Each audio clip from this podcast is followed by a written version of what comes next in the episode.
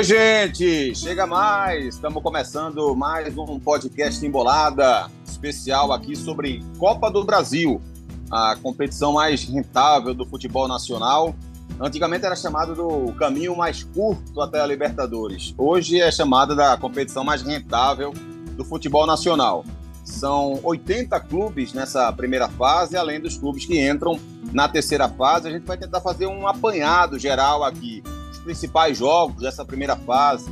Vamos analisar um, com um pouco mais de cuidado o esporte, como é que o esporte chega para esse campeonato, mas vamos também dar uma, uma, abordagem também sobre os favoritos, os clubes do Nordeste que estão mais bem preparados para essa competição, quem pode surpreender, quem a gente pode deve ficar de olho, qual grande clube que pode sair cedo e não deve ter um, uma, uma grande participação nessa Copa do Brasil. Vamos falar sobre a questão financeira também, as premiações, o, a grana por participação em cada fase. Vamos falar também de uma teoria que o nosso convidado tem de que a Copa do Brasil deveria ser ainda maior, deveria ter mais clubes envolvidos. Tem muitos assuntos para a gente abordar aqui na nossa, no nosso podcast Embolada hoje sobre a Copa do Brasil.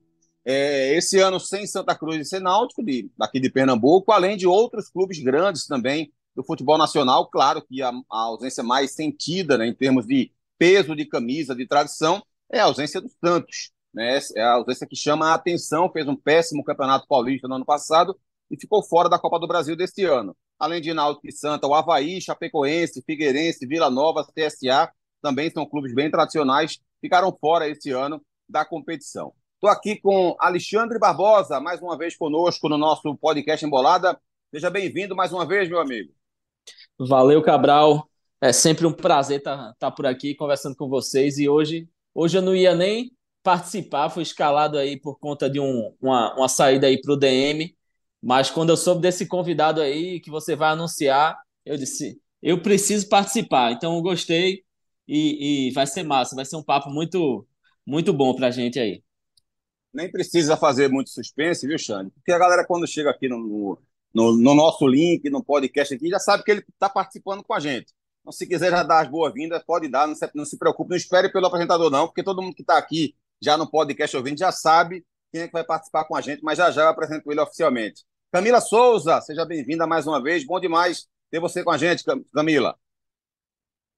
É isso, meu amigo. Vamos embora em mais uma produção de Embolada. E eu, eu estou com a língua ferina como boa jornalista para antecipar essa notícia da, da nova pois então faça isso. Faça o, novo componente. O novo componente. Não, não, não. Vou deixar para você. Faça as honras, meu amigo. Mas não, não... sempre um prazer dividir essa bancada.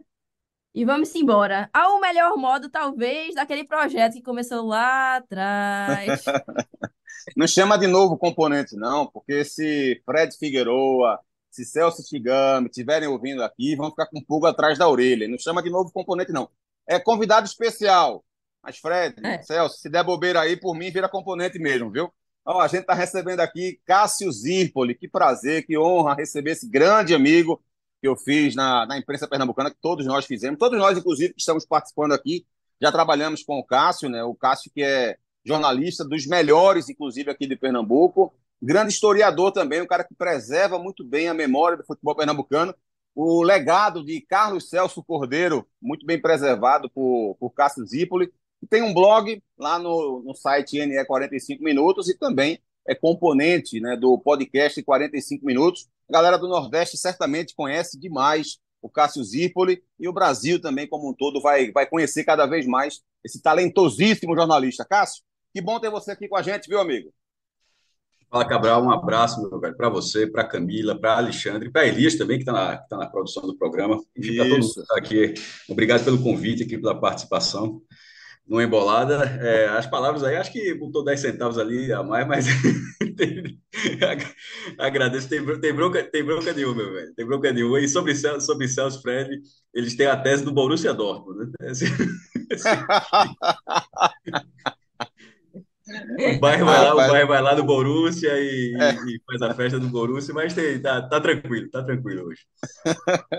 Rapaz, é, é, essa tese é, é complicada, é complicada porque o, a, é quase é, a, o Borussia é quase como se fosse o o, o é, a, a, a, divisão de base do Bayern de Munique, né, Cássio?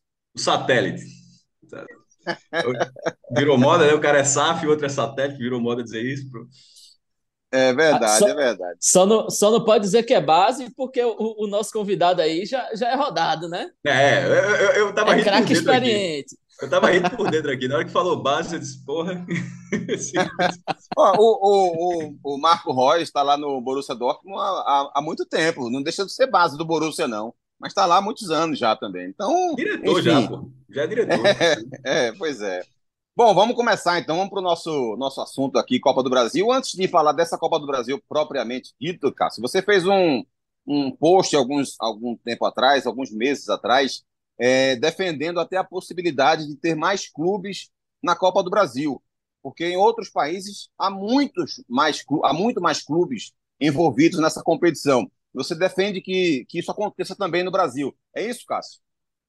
Cabral, é, esse, eu fiz esse texto, deixa eu até abrir aqui na que você estava falando, foi em 26 de novembro de 23, quando o Santos estava bem ameaçado de, de ficar fora da, da Copa do Brasil de 24. Ele não estava confirmado, já, mas já estava quase confirmado que ficaria fora. Santos e Náutico, naquele momento, já estavam confirmados, mas era mais pela questão do Santos.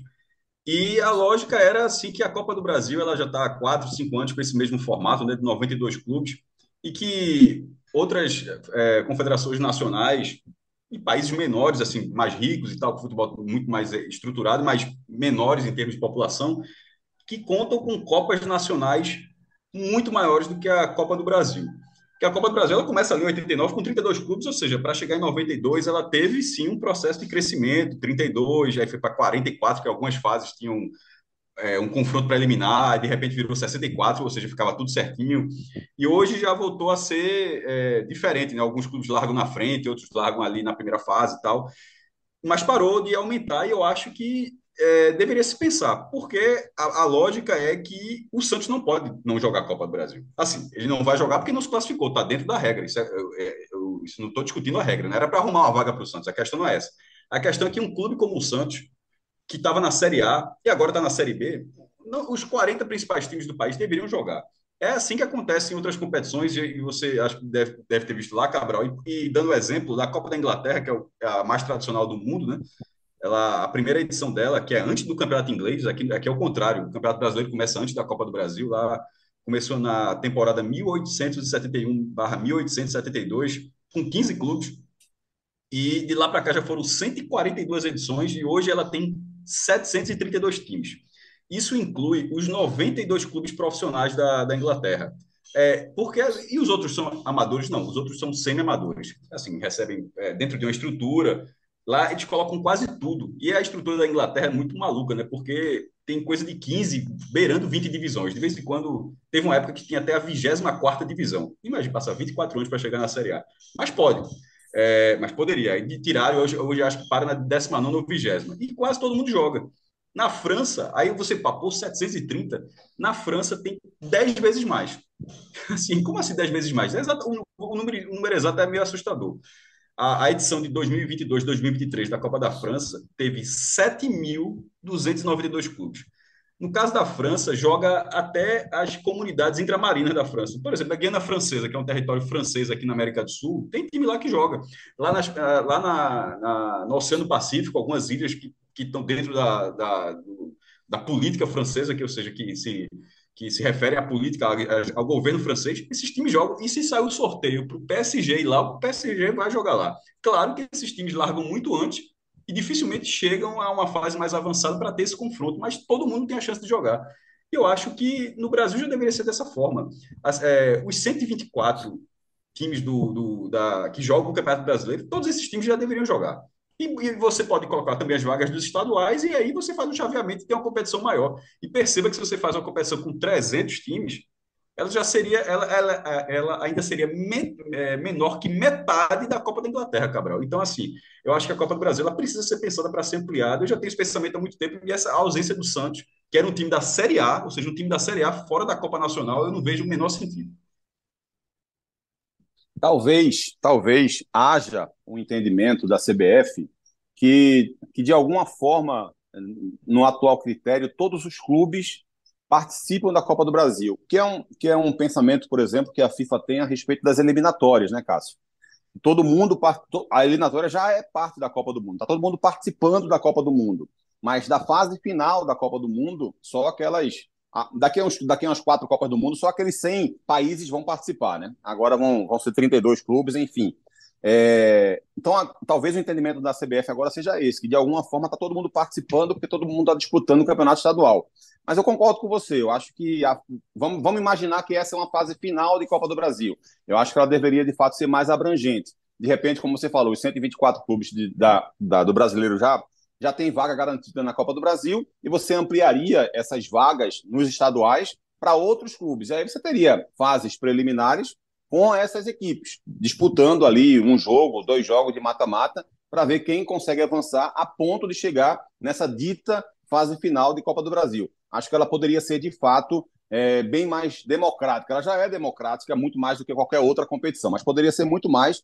Acho que poderia fortalecer muito o futebol brasileiro nesse sentido, até pela quantia de dinheiro que tem envolvido na Copa do Brasil hoje em dia. Né? Alexandre, Camila, vocês têm uma opinião contrária, concordam? Acho que deveria ser maior também? Cabral, eu sigo os relatores aí, eu acho que é, é até assustador. Eu estou fazendo uma matéria, né, sobre a Copa do Brasil e nunca tinha parado assim para contar realmente, efetivamente, a quantidade de clubes, né, que estavam disputando é, nesse ano, é, seguindo essa linha geral, né, de, da, da, presença de 92 clubes e, e me assustou, mas é, ao mesmo tempo, é, dentro desse, desse parâmetro que Cássio falou, um Santos da vida ele não pode simplesmente é, ficar fora da competição. O Santos, que nunca tinha sido rebaixado para a Série B, o Santos, enfim, da sua história de, de tricampeão da Libertadores, de ser um grande celeiro de grandes craques, enfim, por ter formado, formado simplesmente Pelé, não, não pode naturalmente jogar essa história fora. Claro, como o Cássio mesmo falou, tem o regulamento, ele precisa naturalmente ser, ser, ser cumprido, né? A gente não está falando aqui de tapetão, mas a muda ideia... o regulamento, né? Não, exatamente. Ninguém vai mudar o é. regulamento agora. Não, não. Tô chateado. Sim. Não queria, como torcedor, que o Santos ficasse fora da Copa do Brasil. Então a gente vai mudar. Não, a gente não, a gente não tá falando disso. Não vai mudar sim. especificamente esse ano por causa do Santos, mas mudar exatamente, para os próximos mas, anos. É, mas para os próximos anos, justamente no intuito de, de melhorar, que é, deveria existir uma mobilização maior das nossas entidades de rever naturalmente os erros de cada competição e de fato aplicá-los, né, para ter um, um, um, regulamento um pouco mais ampliado, de ter realmente uma, competição mais robusta, até porque há o atrativo financeiro. A Copa do, do Brasil desse ano é, vai reservar ao campeão, somando aí as participações, né, se, se o campeão surgir da primeira fase e for até a fase final, quantos milhões? Quanto isso sustenta um clube? Será que. Não, e, e na verdade, esse ano, o Cássio até trouxe no blog dele, esse ano, o clube que entrar no, na terceira fase já tem as cotas também da primeira e segunda fase, já, mesmo que ele não, não participe. Isso, Sim. começou ano passado, a cota retroativa. Sim. Pronto. Então, assim, será que com mais clubes também não, não, não rolaria um atrativo financeiro maior, justamente para. Questão de visibilidade. Visibilidade no futebol hoje é tudo. Então, é, eu sigo muito nessa linha de de ter essa ampliação, mas não como forma de tapetão, e sim para abrigar realmente clubes a terem um mínimo de calendário, a terem sua visibilidade, a poderem é, lançar seus jogadores, porque o futebol mobiliza muita gente, então, é, e deveria ser inclusivo, né? Então, acho que é, eu, eu, sigo bastante assim nesse pensamento, não só do próprio Cássio, mas também seu Cabral de, da Copa do Brasil, que já é democrática, ficar ainda mais, porque só, só ganham realmente os clubes, assim, de visibilidade, de você poder se fazer presente numa competição que se construiu, né, e tem se consolidado como muito relevante no calendário do, do futebol do país. Alexandre, e você? Eu também vou nesse caminho, assim, principalmente isso que Camila falou sobre a, a, inclusão, né? Eu acho que cada competição, ela, ela tem o seu sentido, né, de existir. O Campeonato Brasileiro, Série A, Série B, Série C, Série D, ela tem o, o, o, o, seu sentido de disputa e a Copa do Brasil tem essa questão, traz essa questão da, da inclusão que é muito importante, né? Um, um país tão grande como o nosso, né? Você vê, Clássico trouxe um, um, exemplo que é sensacional, esse exemplo da, da França e, e seus territórios, e, e, a gente tem um país tão gigante, com tantos clubes aí, né? Então, é, tem uma competição nacional que vai nesse sentido de estar tá, de, de tá incluindo to, todas, todas as regiões, todos os estados, é, cidades, independente do seu tamanho. Então, é, eu acho que é uma, uma competição que ela traz isso, que isso é muito importante para a gente, como cultura de futebol, é, é, para a gente que gosta de futebol. Então, é, você tá, tá chegando a todos esses públicos, é muito importante. E eu acho que isso tem que é, ser ressaltado, né? Não é como vocês falaram, não é só porque é, é, agora atingiu o Santos de ter ficado fora que a gente tem que mudar. A gente tem que mudar por, em busca desse conceito inclusivo, né? Que não, não é por conta do time grande, é pelo contrário, é por conta dos, dos menores, é para a gente dar espaço para quem geralmente não tem espaço. Acho que foi isso que, que a gente, meio que um resumo aí do que a gente estava querendo chegar, né? Cabral, é, fala, Cássio. Se, se me permitir, só um, um, um adendo, quando você falou que nos estaduais, que todo que é no entendimento da CBF, né, que o entendimento todo mundo disputa, é, mas não tem, você não disputa no formato Copa do Brasil. Você tá, você em tese você está como nas eliminatórias, mas não está fazendo formato eliminatório. Mas eu fui, eu tava, eu, eu, me chamou a atenção que o exemplo da FIFA é muito bom, mas perceba que a próxima Copa do Mundo ela vai ter 48 seleções. A FIFA, juntando todas as confederações nacionais, ela tem 222 filiados, ou seja, mais ou menos ali um quarto, né? Assim, cabelo, quase um quarto do, do, dos filiados da FIFA vão participar da Copa do Mundo. No caso da Copa do Brasil, segundo a, a própria segundo a CBF, hoje existem em atividade 850 clubes profissionais. Supondo como só 92 jogam a Copa do Brasil, isso dá 10,2%, 10,8% de todo mundo que é filiado à, à, à CBF joga a Copa do Brasil. Ou seja, na, na, na Copa do Mundo, que é algo muito maior, é um quarto. Então, assim, a escala de participação dentro da Copa do Brasil, ela, ela, ela não bate muito com o tamanho que a Confederação Brasileira tem. E ter tanto, isso é, nem falei dos, dos amadores, que, por exemplo, na Inglaterra tem semi-amadores, na França entre os amadores. Vamos deixar os amadores de lado por enquanto, mas só de profissionais, assim, é 850, só 92 tem o privilégio de disputar. Eu acho, eu acho um número assim irrisório. Perfeito, perfeito, Cássio. É um ótimo adendo, sem dúvida nenhuma. E até eu falei 32 clubes agora há pouco, né, da Copa do Mundo, 32 países. 32 países já, já, já são há alguns anos, na é verdade. Cássio falou aí, 48 Isso, seleções. Daqui a, daqui a pouco, é, daqui a pouco, Cássio, a gente vai, é, quando, quando tiver definido os países que participam de Copa do Mundo, a gente vai dizer quais os que não entraram, né? Olha, não, não entraram esse, esse e aquele, para vai ficar, vai ficar mais fácil. Ó, vamos falar da Copa do Brasil agora desse ano. É, eu quero passar aqui os principais jogos dessa primeira fase mas lembrando que alguns, algumas equipes entram apenas na terceira fase. E essas equipes são Palmeiras, São Paulo, Bragantino, Flamengo, Fluminense, Botafogo, Grêmio, Atlético Mineiro, Atlético Paranaense, Goiás, Ceará e Vitória, Vitória da Bahia. São os, os clubes que entram na terceira fase. Nessa primeira fase, a gente tem aqui como alguns dos principais jogos. Se eu pular algum aí, se vocês estiverem prestando atenção, me avisem, por favor. Tem Souza e Cruzeiro, o Petrolinas, um dos estreantes dessa Copa do Brasil, enfrenta o Cascavel, é, tem Cianorte e Corinthians, tem Fluminense do Piauí e Fortaleza, o Retrô, outro participante pernambucano, enfrenta o Manauara, jogando fora de casa, é, o, tem 13 e ABC, né, um jogo nordestino aqui, tem Maringá e América Mineiro, é, deixa eu ver o que tem mais aqui. Motoclube e Bahia. E Bahia. O esporte. Oi, Camila. Não, só estava completando apenas. Isso. É, o esporte estreia na próxima quarta-feira, dia 28, contra o Trem, fora de casa. O Marcílio Dias enfrenta o Vasco da Gama. O Atlético Goianiense enfrenta a União Rondonópolis. O CRB vai enfrentar o Rio Branco do Acre. O Águia de Marabá pega o Coritiba. É, o Inter pega o Asa, tem Asa e Internacional, Iguatu e Juventude. São alguns dos principais jogos dessa primeira fase da Copa do Brasil. Vamos falar de grana, vamos falar de dinheiro. Estou aqui com o blog do Cássio aberto aqui. O Cássio sempre traz, todos os anos, essa questão financeira. E o Cássio trouxe que teve um aumento de 5% nas cotas, ou seja, a, a, o aumento da, da inflação, né, digamos assim. E nessa primeira fase, os clubes que são da Série A vão receber 1 milhão 470 mil pela participação. Isso é algo importante da gente frisar, porque todo ano algumas pessoas ainda, ainda se confundem. Esse valor aqui não é para quem se classifica. Esse valor é sempre referente à participação. Quem está participando da primeira fase, que está na Série A também do Brasileirão, recebe 1 milhão 470 mil, independente se vai se classificar ou não. Quem está na Série B recebe 1 milhão 312 mil e os demais clubes 787.500. Ou seja, o esporte vai receber essa cota aqui de 1 milhão 312.500 para jogar contra a equipe do trem. Se passar de fase, na segunda fase, o esporte recebe 1 milhão 470 mil, que é o mesmo valor da Série A, dos clubes da Série A na primeira fase.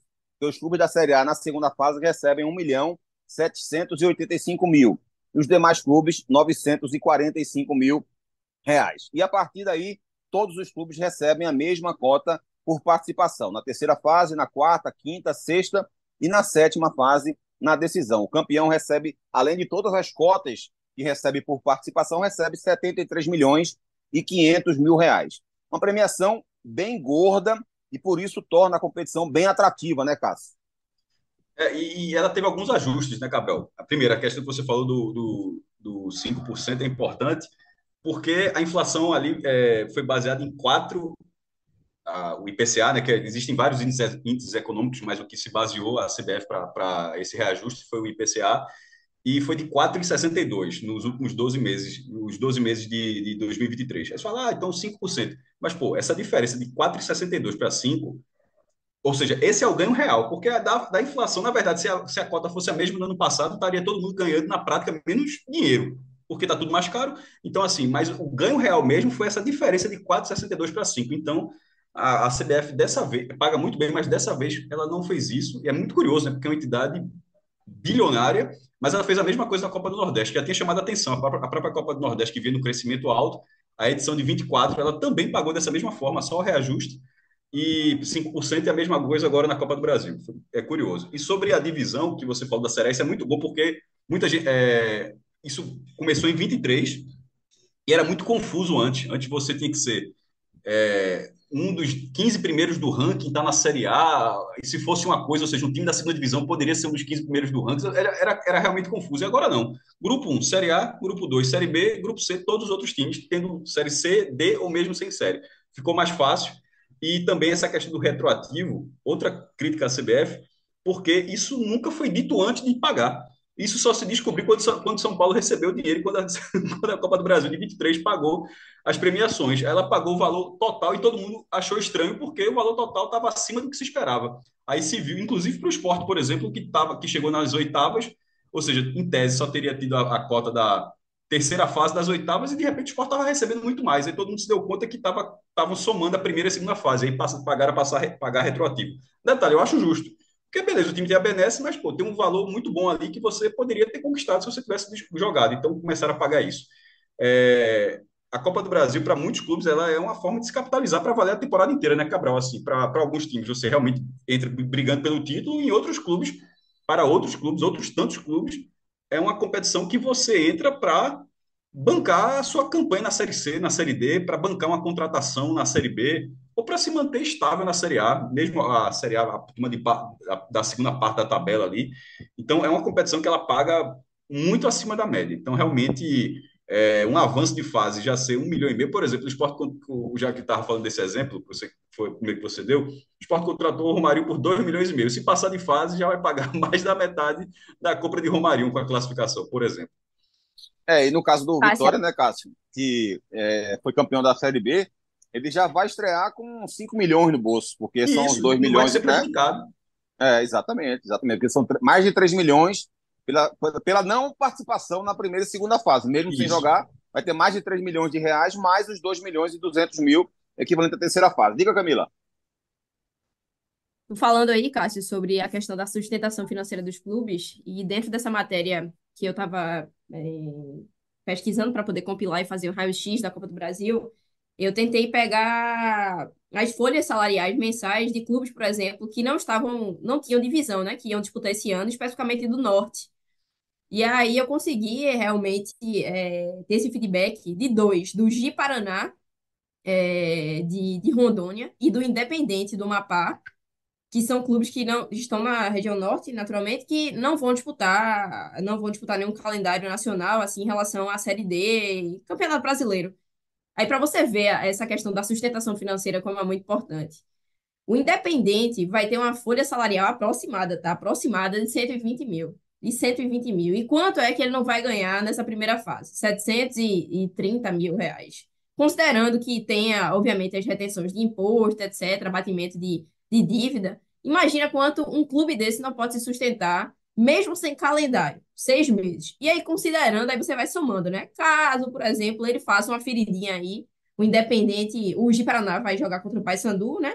E o Independente, deixa eu só olhar aqui, eu acabei fugindo a memória, vai jogar contra o Amazonas, também um, um rival ali do norte, que recém foi promovido para a série, série B, né? Então você avalia se um clube desse ele não faz uma ferida, não só no Paysandu, mas também no, no, no Amazonas. Você vai somando, você paga basicamente, basicamente não, né? Assim, mais do que um ano de receita. O de Paraná tem uma folha um pouco maior, de 150 mil, e o Independente de 120 mil. Então, é aquela coisa que você. São, são, na verdade, fatores que se retroalimentam, né? Primeiro, a questão de você ampliar para dar visibilidade, que a gente até debateu aqui sobre esses clubes mais modestos, que é, não tem esse calendário, não tem é, meios de se sustentar, são clubes semi-amadores, mas que estão ali pleiteando sua vaga, porque a Copa do Brasil ela permite isso, né? Ela permite que você abrigue mais clubes possíveis e ao mesmo tempo dessa sustentação financeira. Então, é só é, reforçando Camila, isso que você falou. Diz. Em alguns casos, é além da sustentação, é uma trans, existem transformações também. É, e, e, sobretudo, que você deu de passar uma fase. Eu lembro que o Afogados, quando tirou o Atlético Mineiro, o Afogados, com aquele dinheiro, ele arrendou um CT e, e, começou a articular a construção de um centro de treinamento com uma classificação, aquela classificação Exato. do Afogados é. nos pênaltis. Aí parece muito pouco, né? Assim, pra, olhando pra, pela superfície, parece muito pouco, mas na verdade é isso. É você minimamente tentar mudar de patamar, no caso do Afogados, ter uma estrutura a seu dispor, mas você conseguir fazer futebol, né? E fazer futebol ao modo raiz, 100%, com muita dificuldade, mas é, tentando ter o um mínimo ali de estrutura e sobrevivência mesmo. Um outro detalhe sobre essa questão financeira, Alexandre, é, é pensar em Santa e Náutico, né? Porque de alguma forma é, seria seria um dinheiro, uma grana valiosíssima, né? Olhando aqui para o nosso quintal, é, o Santa, bom, até aqui sem calendário, mas alguém já perdeu a grana por não ter conseguido se classificar para a Copa do Nordeste, né? Para participar da fase de grupos da Copa do Nordeste. E aí, numa Copa do Brasil, por exemplo, esses 787 mil teriam um peso altíssimo para o Santa, isso pensando só na primeira fase. A gente tem que trabalhar com a possibilidade, a hipótese, ele ainda conseguir é, se classificar e chegar na segunda fase, o que seria um dinheiro é, que ajudaria demais no orçamento de um clube com tanta dificuldade financeira como o Santa Cruz está passando nesse ano, especificamente esse ano. É, e o Náutico, no caso do Náutico, é que ele está numa Série C, seria uma grana muito valiosa também para reforçar a sua equipe e que, no caso do Náutico, ainda tem o contraponto de que vários dos seus concorrentes estão tendo esse valor para receber, né, Alexandre? Exatamente, Cabral. É, é um dinheiro que faz muita falta quando é, tanto o Náutico como Santa Cruz não conseguiram essa classificação para a Copa do Brasil no, no ano passado é, se lamentou muito, né? Já começou a se lamentar desde então, porque é uma, uma verba que faz muita falta, principalmente no cenário atual, né? Tanto para o Santa Cruz aí que tem é, tá, tá nessa tem essa fio de esperança aí de disputar uma, uma série D, mas até agora a realidade é que não tem nada, né? Tem só o pernambucano e um Náutico aí que poderia ser um, um, um gás e tanto para disputar a série, a série C, né? Ano passado o Náutico, por exemplo, é, avançou aí duas fases, né? E, e, conseguiu e acumulou aí 3 milhões e 750, o que ajudou muito, né? E, e em conversa com, com os dirigentes, é, eles é, falaram que foi essencial para poder conduzir o time na temporada passada. E esse ano é, o cenário é totalmente contrário, né? O Náutico não vai ter é, essa, essa verba extra, né? Nem a possibilidade de, de conquistar mais. Então, é um dinheiro que vai fazer muita falta, é, que impacta na, em folha de pagamento. Você não, por mais que não seja um, um, uma verba que você conte já dentro do, do seu orçamento, né? Conforme for avançando, mas é, é, com certeza que na hora de fechar as contas ali é, é, é, muito a lamentar, né? Bom, bom para o Retrô e para o Petrolina, né? Que vão ter esse, esse dinheiro a mais. É, o Retrô é um clube sanado ainda por cima, né? É um, é um dinheiro valioso, é um clube que tem a segunda maior folha aqui do estado, né? Um clube que gasta muito, mas que vai ter direito a essa, essa verba aí. E o Petrolina nem se fala, né? Como você citou muito bem aí, o, o, como o Cássio citou muito bem o exemplo do Afogados, o Petrolina vai ter acesso aí a uma, uma verba que é muito valiosa para um time é, é, do, do, do, seu tamanho, né? ainda mais com a possibilidade de disputa da Série D. Ou seja, para o Petrolina é, é, extremamente valioso poder ter acesso é, a essa verba. Tá, até contratou um jogador agora há pouco já pensando nisso, então é uma maneira do clube poder se planejar melhor, ter um, se estruturar melhor e, e, fazer frente. E se tiver um planejamento direitinho aí, de ir avançando e conquistando mais, e, e, e até ter um, um jogo o, de repercussão aí, como foi também o, o caso do Afogados, que eu acho que é um exemplo perfeito, né? Sim, sim, sem dúvida nenhuma. Camila abriu o microfone, diga, Camila. Exato. É, eu acho que tem também dois pontos que a gente poderia falar um pouco mais aqui, mas em tom de reflexão e um, um acréscimo na informação sobre o Petrolina. O Petrolina vai viver nesse ano sua temporada de receita recorde, né? Muito em função da sua participação na Copa do Brasil. E sem levar em consideração, claro, a questão da, da, da Série D.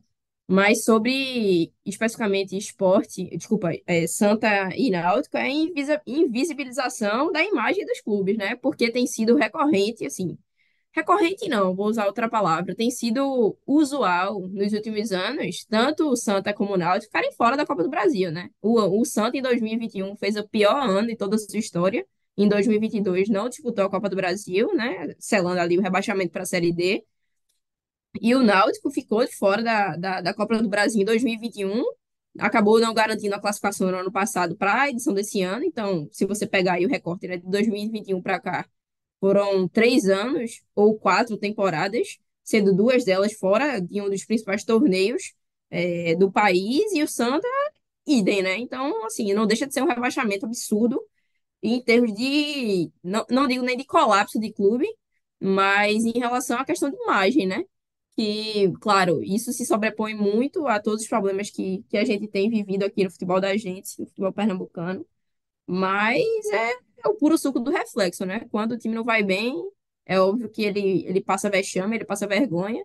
E, ao meu ver, é, é claro que se a gente fosse ranquear o nível de vergonha dos grandes, entre os grandes que a gente já listou, e o próprio Cabral também falou, de ficar de fora, o Santos, naturalmente, seria o, ocuparia aí a primeira posição, mas Náutico e Santos também disputariam muito esses segundo e terceiros lugares porque é uma mancha muito grande, né? E quando você para de disputar grandes torneios, significa que você tem diminuído de tamanho. Então é um negócio muito problemático. É isso, é isso, Camila, é isso, sem dúvida nenhuma.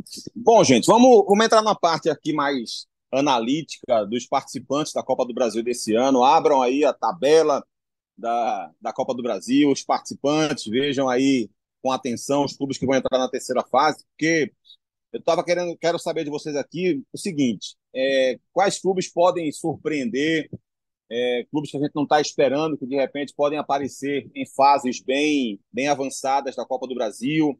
Quais dos grandes clubes nacionais podem decepcionar esse ano? Quem é favorito ao título? Enfim, queria fazer uma abordagem desse tipo com vocês. Vou começar falando sobre, sobre digamos, o fator surpresa.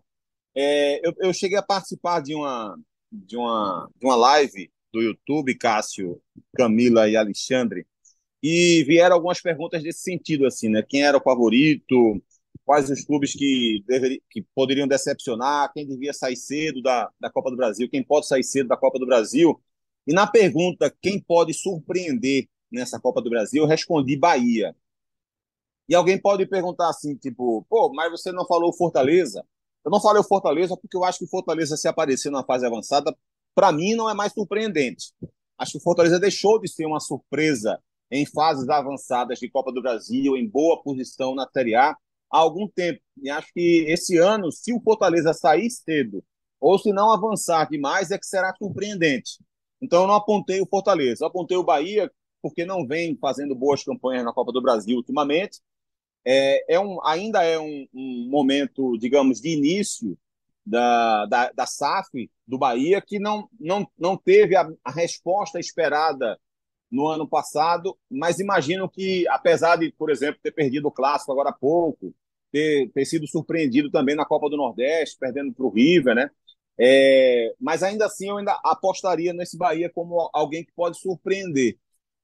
Cássio, para você, quem, quem pode ser uma surpresa nessa Copa do Brasil? Qual clube que você imagina que pode surpreender chegando numa fase bem mais avançada nessa, nesse campeonato, nesse torneio? Cabral, eu vou, eu vou citar o Bahia também, porque o Bahia, não é que o Bahia possa surpreender, eu acho que o Bahia tem obrigação, na verdade, assim, porque o investimento eh, foi muito grande, muito acima do que da história do Bahia, da história de um clube da região. E dentro do, da, do, da proposta da SAF do que é o Bahia, da, da quantidade de tempo que o Bahia não conquista um título de expressão nacional, o último foi o Brasileiro de 88, que inclusive fez 35 anos um dia antes da, da gravação desse programa.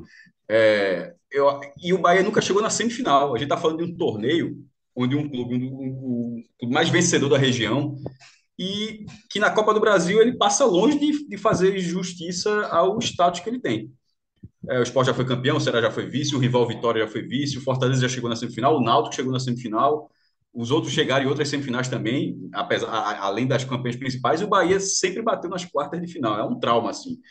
É, então, no caso do Bahia, o, o, elenco que montou, e sobretudo o fato de as peças, as principais peças, Everton Ribeiro, Jean Lucas, Caio Alexandre, essas as, as, três mais caras, Everton Ribeiro pelo salário e os outros dois pela, pelo valor investido nos direitos econômicos, eles poderiam ter demorado a render, né? mas eles já, já, já, já chegaram no Bahia rendendo. Então, até essa, até essa desconfiança ela foi quebrada muito rapidamente. curiosamente, a, a, peça principal do Bahia, que, é, que, não começou tão bem, foi justamente a que já estava, que era Cauli, mas tem tempo de sobra para se recuperar. Então, o Bahia está montando o time, sim, para desejar ir o mais longe possível, ou de, de, pelo menos quebrar essa barreira das quartas de final. Que um clube com tantas participações, eu acho que são oito vezes que o Bahia chegou nas, nas quartas e parou ali. Eu acho que, que tem essa condição. O, o, o Fortaleza, que dessa vez, depois de dois anos, vai largar ali na primeira fase. O Fortaleza já vinha largando a terceira, né? Por causa das participações, devido às participações na Libertadores. Dessa vez vai começar um pouco antes. E também tem esse papel. É, mas eu acho que o Bahia está, dos que estão largando ali, dos, sobretudo do, do, do, que a gente comenta aqui, está comentando embolado, mais nesse viagem da região, é sem dúvida nenhuma que tem, na minha opinião, a maior expectativa em relação ao desempenho de o mais longe possível nessa edição. Alexandre, para você, quem pode surpreender? É, é, é um pouco. É, é uma missão complicada, né, Cabral? A gente está falando que é, a, a Copa do Brasil é uma competição é, tão, tão vasta assim, né? E, e por ser e essa questão de ser um, um, ser um jogo eliminatório, então ela abre tantas possibilidades, né? Pro, é, é bom para a emoção de quem gosta de assistir e o ruim para quem gosta de, de prever, né? Tentar dar uma, fazer alguma previsão. Eu achei muito bom a, a bola que você levantou do Bahia, é, num ano de, de, é, de um investimento ainda maior do que o ano passado, né? Acho que desses times que estão avançando aí, que estão começando nessa, nessa fase inicial aí, desde a primeira fase, acho que o Bahia, com certeza, ele, ele chama a atenção e, e, e, pode estar tá, pode tá avançando aí até aí, e, e bastante longe. Camila vai de Bahia também ou tem um outro clube que, que Eu a gente possa colocaria. abordar? é, eu vou fugir. é, assim, vou me juntar e vamos fugir um pouquinho do que vocês Fuja, pensaram. fuja, Vou me juntar, fuja. vou me.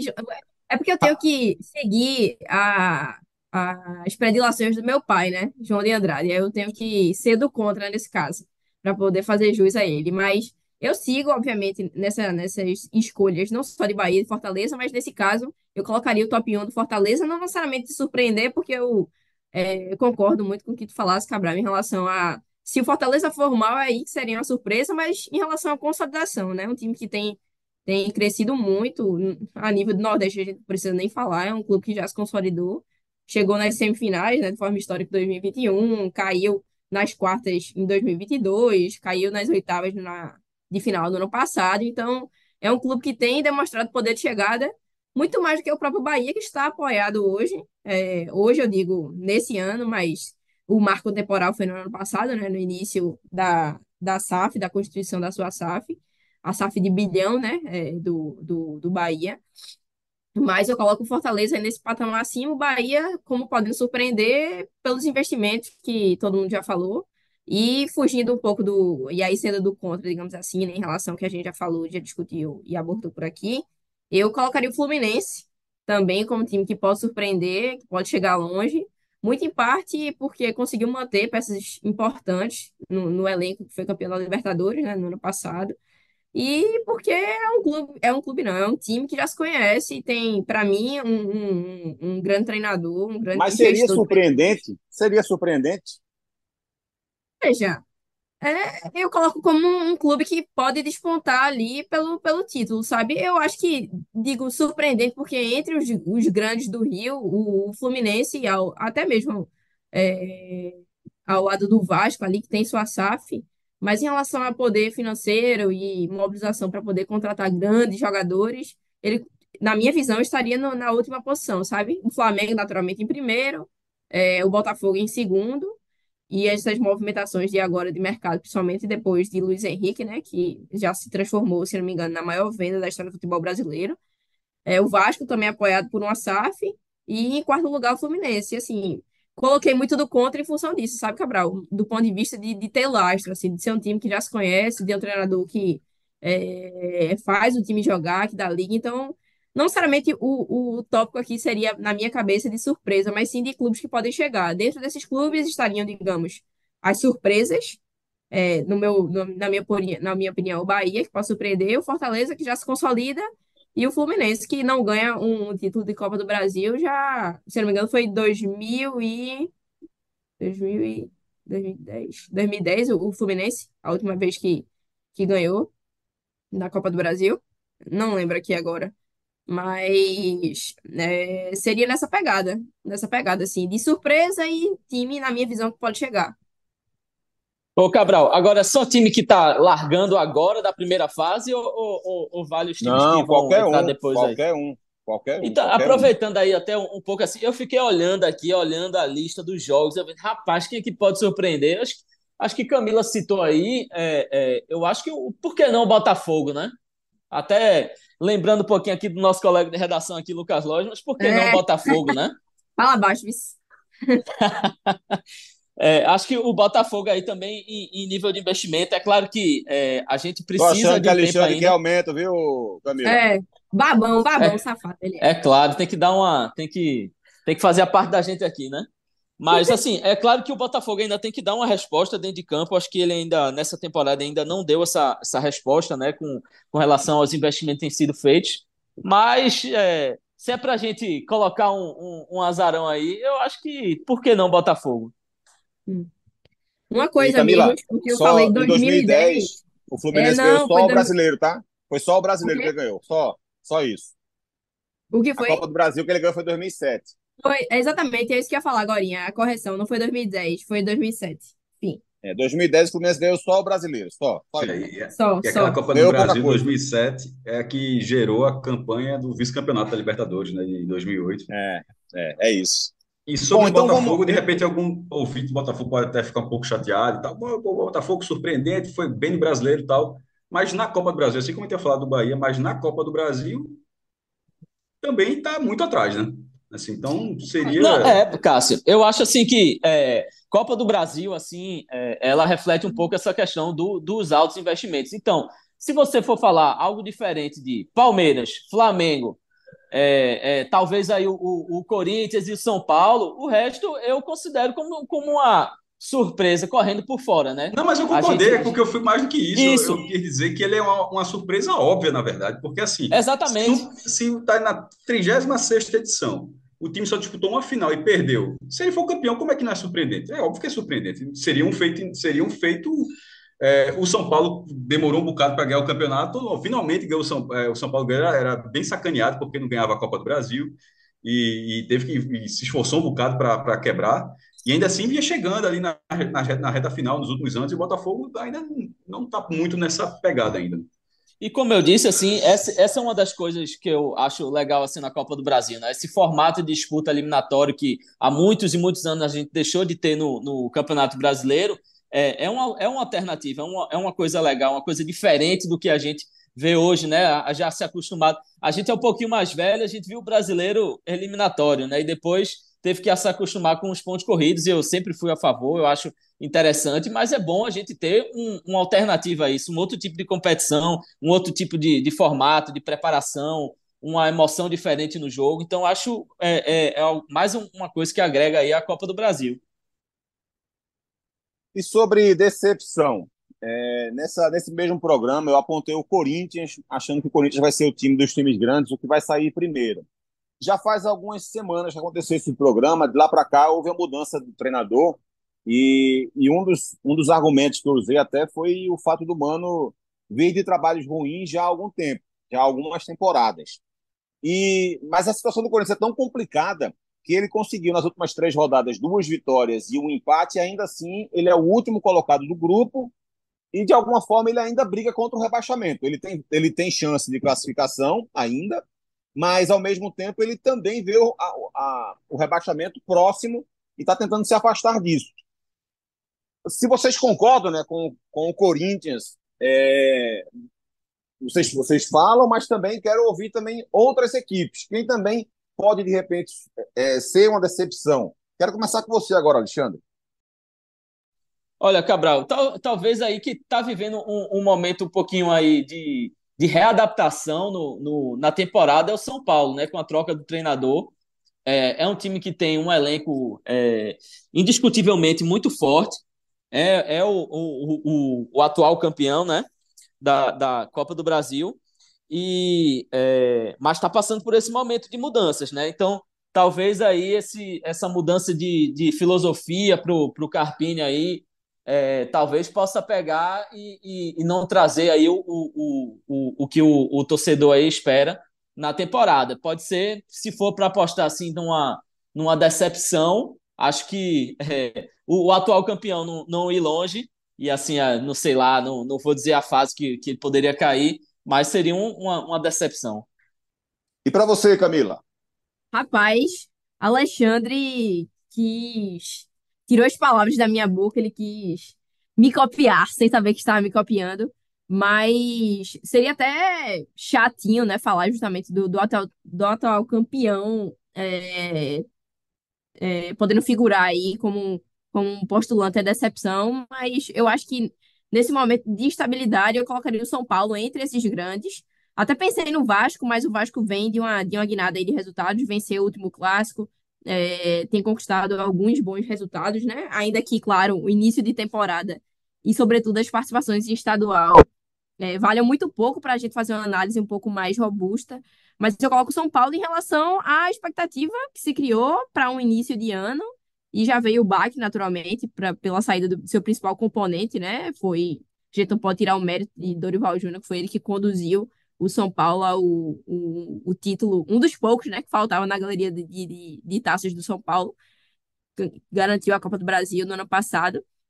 Mas é um time que ainda tem sentido bastante essa troca de técnico, ainda que eu considere Carpini como um técnico bem promissor, mas está em início de trabalho, início de trabalho como qualquer, como qualquer outro, é muito difícil para você assimilar a ideia, e principalmente num elenco é, feito de São Paulo e com grande cobrança, né? Então, eu coloco o São Paulo também nessa esteira aí, repetindo que, o que Alexandre falou, muito em parte por conta desse cenário de instabilidade. É um time que, por hora, ainda não se encontrou nesse início de temporada.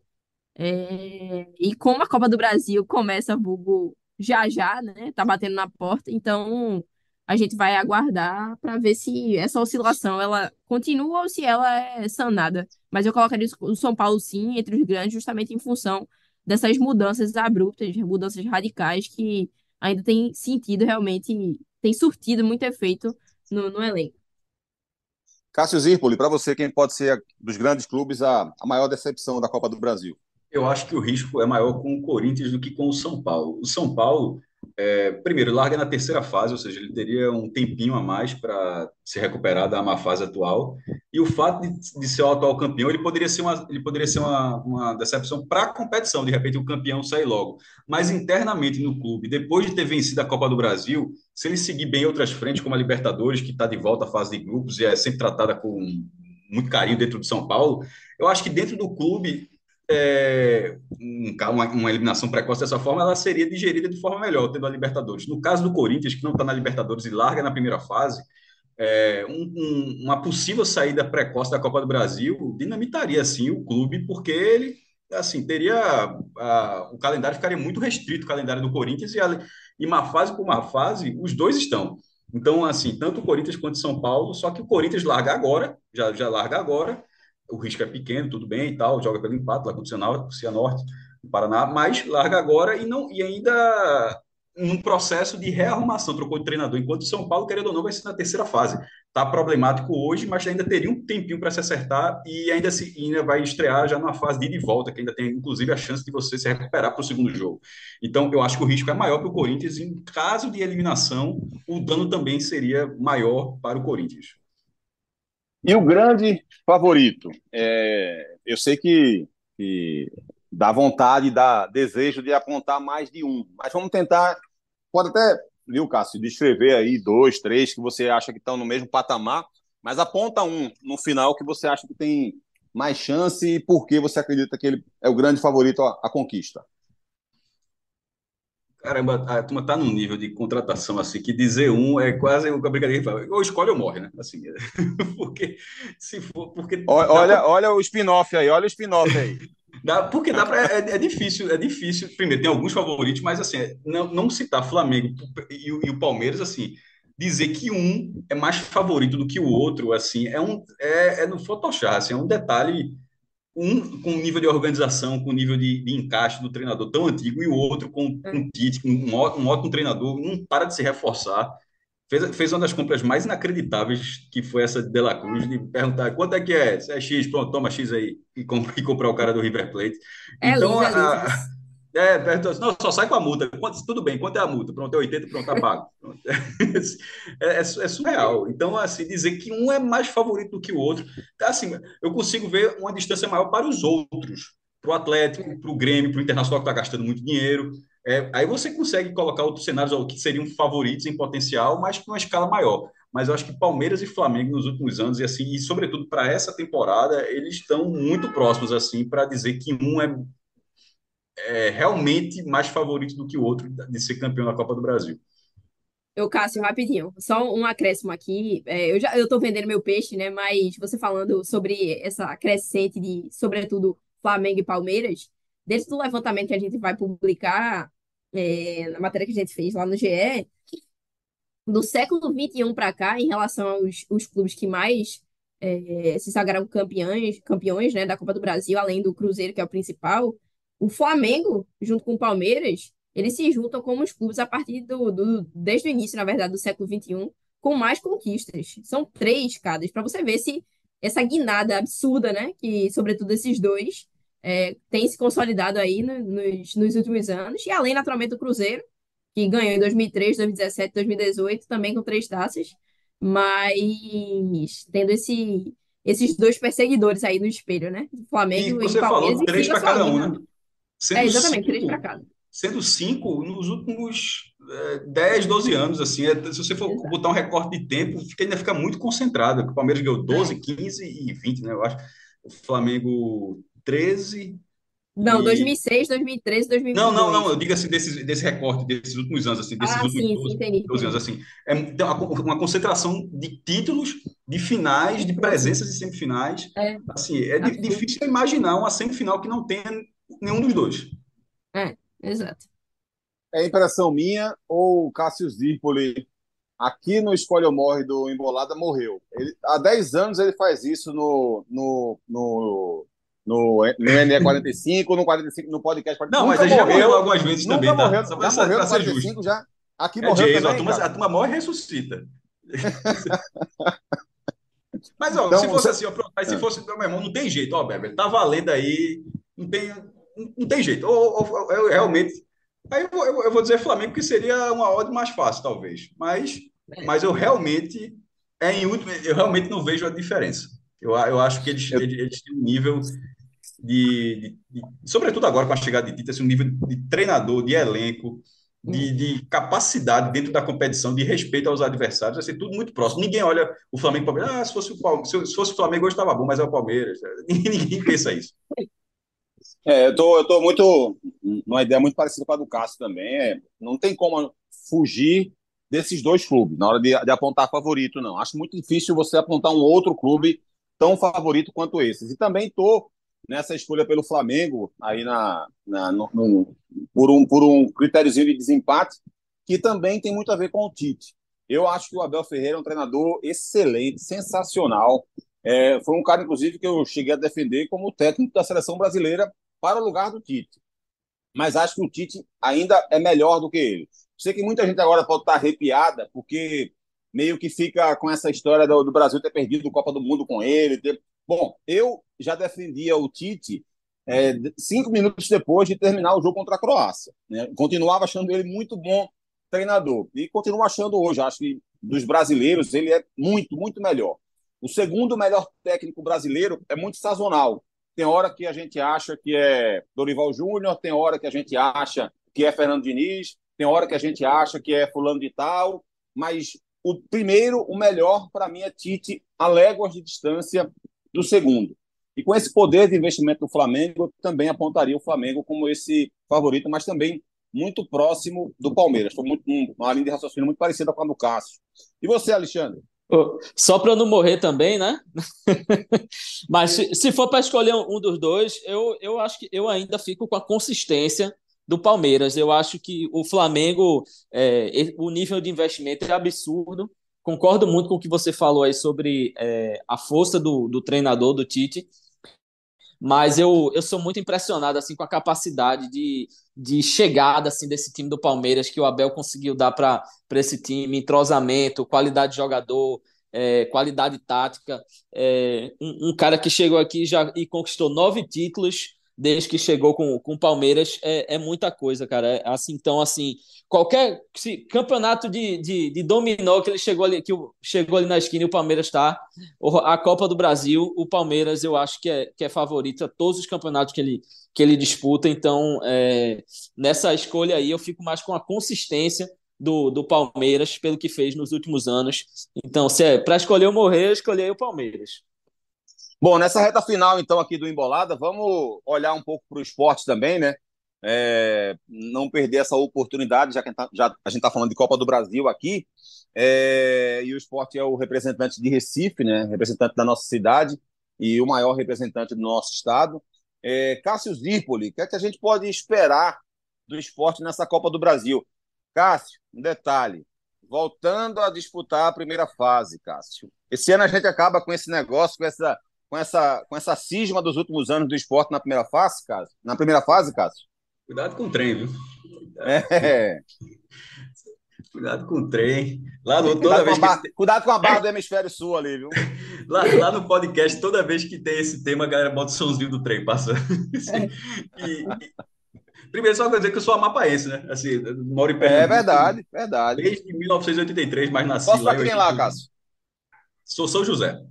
São José, é, boa. Campeão, campeão de 93. Aí tirou um jejum danado.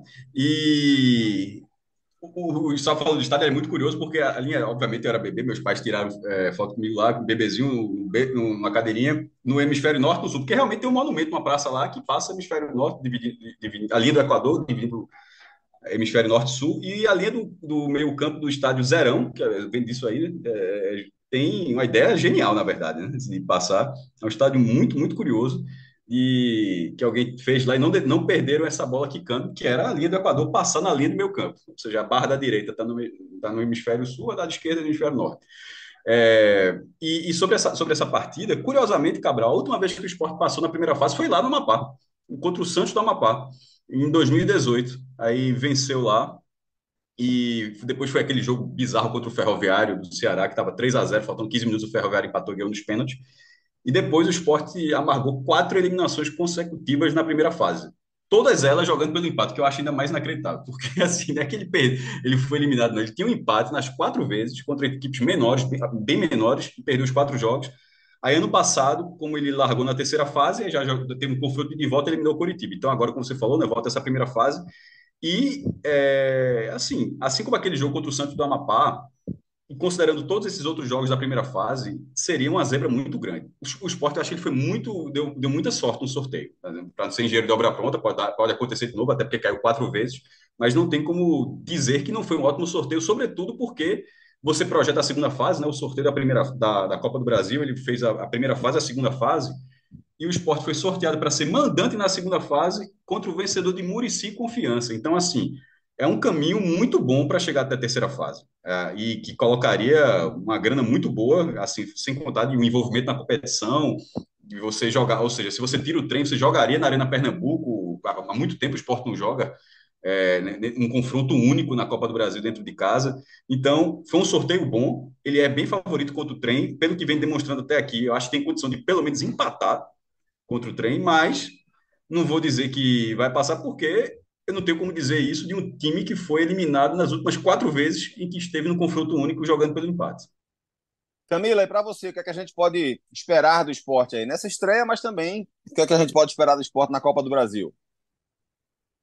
Cabral, o esporte, é... eu acho que tem uma boa perspectiva, assim como o Cássio falou, de avançar ao menos até a terceira fase, justamente em função do sorteio e por ter se dado bem realmente na questão da, da distribuição dos seus potes, né? É, vai enfrentar o trem agora num jogo que até poderia rolar aqui no Nordeste, acabou não acontecendo, em função é, de mudanças de organograma do próprio trem. Mas acho que o esporte entra, obviamente, como favorito para esse jogo. Isso acho que ninguém vai fugir muito dessa opinião.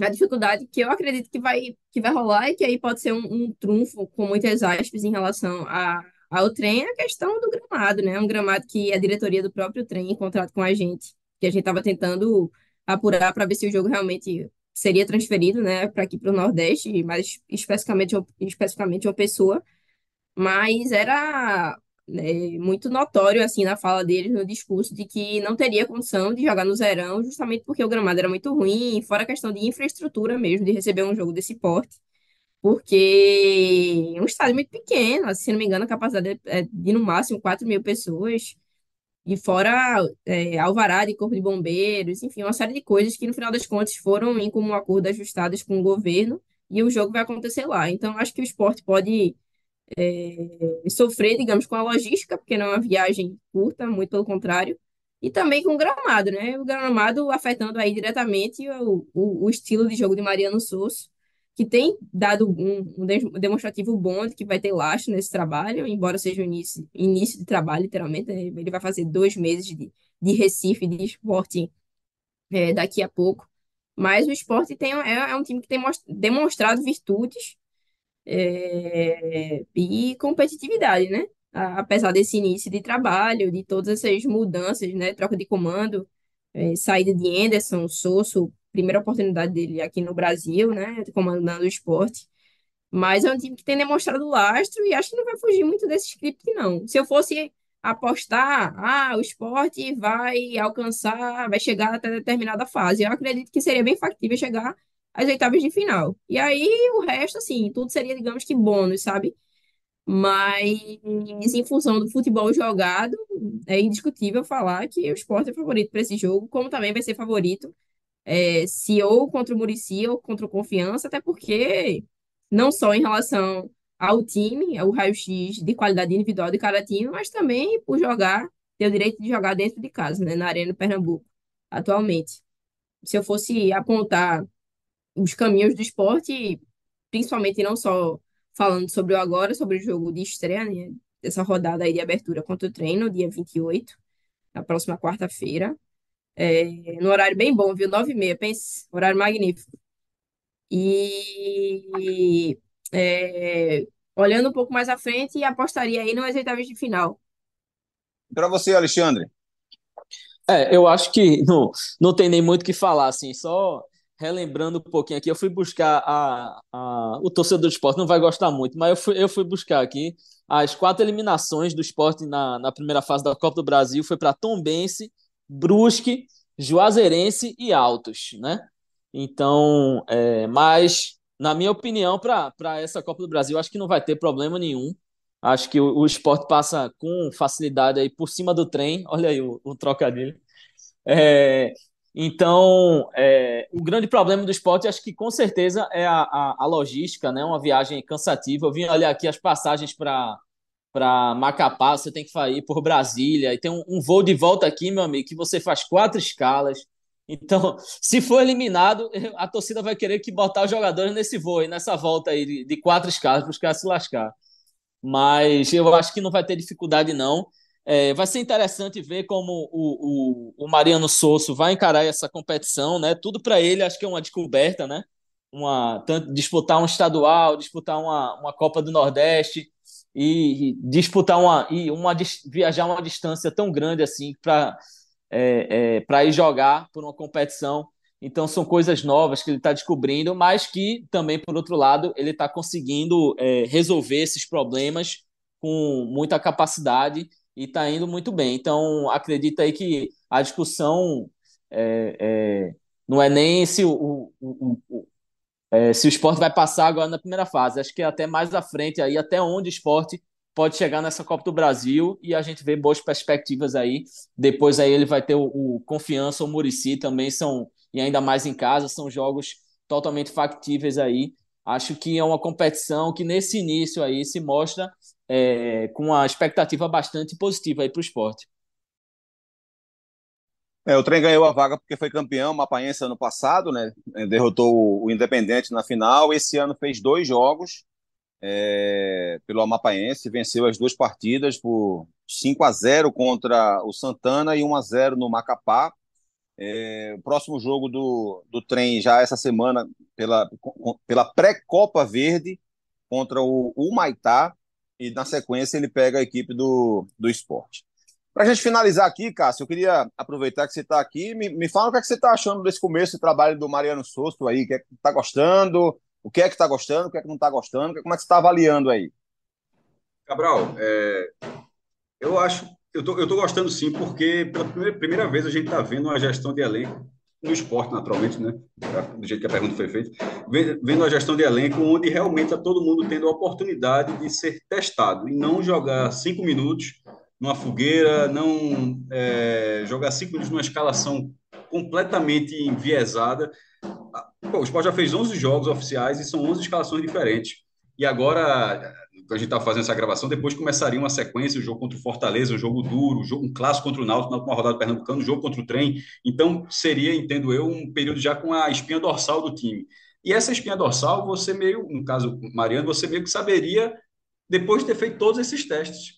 Porque nesse momento, nenhum jogador vai poder dizer que não teve um tempo para jogar, porque acontece muitas vezes que você tem aquela temporada Cabral, onde o cara foi o cara foi contratado, mas quase não foi testado e ele vira uma eterna ele passa uma eterna sensação à torcida de que ele é a solução, que está no banco. Pô, o cara tá ali, tá ali, foi contratado e tal.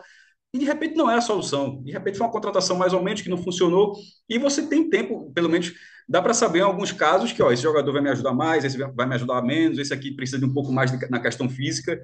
E dessa vez eu acho que nessa, é, nesse trabalho, embora falte performance, é, acho que o Sport ainda não fez boas partidas. É um time, sobretudo depois de ter visto os clássicos, o Bavi e o Clássico Rei, o Clássico Rei no, no sábado e o Bavi no domingo, seis gols no, no, no Castelão e cinco gols no Barradão em um nível de, de, entrega física que eu não vi o esporte ter até aqui. Então, acho que isso é uma, é, uma, é uma crítica que fica, mas ao mesmo tempo, a rodagem do time, os testes que foram feitos com jogadores em funções diferentes, jogadores ganhando espaço, invertendo os lados, tudo isso aí, é, eu prefiro isso do que com todo respeito ao Ibs, adoro o Ibs, mas com todo respeito ao Ibs, do, que, fazer o que Anderson fez alguns jogos no, no ano passado, embora o esporte tivesse, tenha começado voando, mas ter colocado o time principal no jogo já classificado, que não vai para lugar nenhum.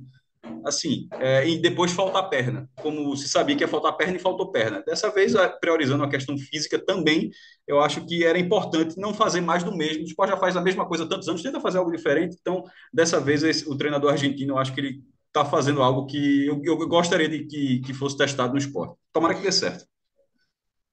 É isso, é isso. Valeu, Cássio. Daqui a pouco eu me despeço de você antes.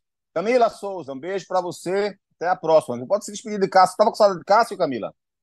Demais, demais. Ele é sempre bem-vindo. A, a casa tá aberta, meu amigo? Só digo isso. Gente, eu falo com Camila direto, ela manda mensagem, eu tô, respondo. Alexandre, valeu, meu irmão. Valeu demais. Sempre, sempre um prazer reviver eu que passei tantos anos na redação do Diário, naquela aquela salinha é. A salinha mais barulhenta do prédio. Que tinha, tinha muita, muita conversa, muita resenha, muita, muita diversão. A gente ganha pouco, mas a gente se diverte demais. Foi um ótimo muito tempo, bom. velho. Muito bom, muito bom a gente tá, tá essa, ter essa conversa aqui, falar sobre é, Copa do Brasil, sobre os clubes pernambucanos. É, foi, foi massa, velho. Foi massa. Foi muito legal mesmo. Muito Fiquei muito feliz de saber da, da chegada de Alexandre na Um abraço também é, para vocês. Ficamos, ficamos mesmo, Cássio. Ficamos mesmo. E a porta está aberta para mais pessoas chegarem, viu, Cássio? É, inclusive, entrosamento não vai faltar, não, porque que Celso Stigami e Fred Figueiredo não me ouçam, mas tem muita gente que você conhece lá na nossa redação, viu? Já trabalhou com você também. É, tem gente. Celso e Fred, eu, vou, eu, vou, eu vou votar para que a gente alicie o homem, viu? Cássio, essa foi a, a, primeira participação tua. Espero que outras participações, lógico que a gente tá, tá, brincando aqui, que venham outras participações como convidado especial, mas quem sabe um dia também. Eu acho que eu tentei, já ter participado uma vez, uma que foi com, sobre dinheiro, foi com bem no começo do embolado, bem no, com você, com você na apresentação, acho que é a primeira mesmo, Cabral, mas tinha tido uma é. vez com o Rodrigo Capelo. É, é sobre dinheiro, sobre cota. Mas é. pra falar de dinheiro. Não, esse homem entende dinheiro, viu? Pelo menos dinheiro dos outros, né, cara? Ele dá plata, dos outros, dos outros. Dólares, dos outros. Pai, dólares. Os é, dois... Os dois caras que mais entendem de cota e dinheiro no futebol brasileiro são Capelo e, e Cássio Zirpoli, não tem vamos outro deixar. Vamos deixar na justiça ali, o homem tá um degrauzinho acima. É, para fazer essa brincadeira aí do, do Ortiz, Cássio entende dos outros, de, de dinheiro e de praia. Isso. Pensa duas coisas que ele tem pouco na vida. Isso. né, Cássio? Isso, dos outros. Dos outros mas é, é, importante também entender dos outros que no momento que você tiver, você, opa, já sei como funciona. É verdade, é verdade, é verdade, é verdade. Mas valeu, Cássio. Foi, foi bom demais, foi muito legal ter você aqui com a gente no, no nosso podcast Embolada. E vem outras, viu, amigo? Um abraço para você. Para todos vocês, Cabral, Camila, Alexandre, Alice, todo mundo que, que acompanha aqui, muito, muito, muito obrigado pelo convite. Foi massa amigo. Um abraço. Valeu, valeu, Cássio, valeu, Alexandre, valeu, Camila Souza, valeu, Elias Roma Neto, produtor, diretor, dono do nosso Embolada. Grande Elias Roma Neto, a gente volta numa outra edição falando de um outro assunto a qualquer hora, a qualquer momento. Valeu, galera. Tchau, tchau.